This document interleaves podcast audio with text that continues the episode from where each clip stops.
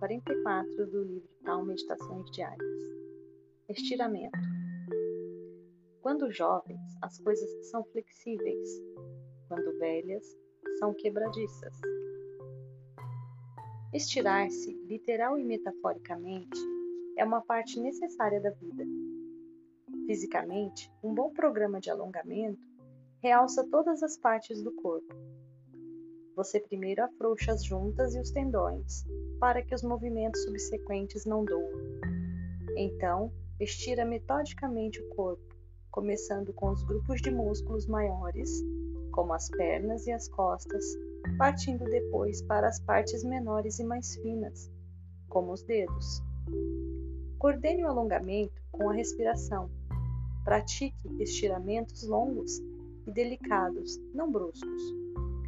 Quando esticar em uma direção, certifique-se de exercitar-se também na direção oposta. Se seguir esse procedimento, sua flexibilidade certamente aumentará. O alongamento metafórico leva à expansão e à flexibilidade no desenvolvimento pessoal. Uma planta jovem é tenra e maleável.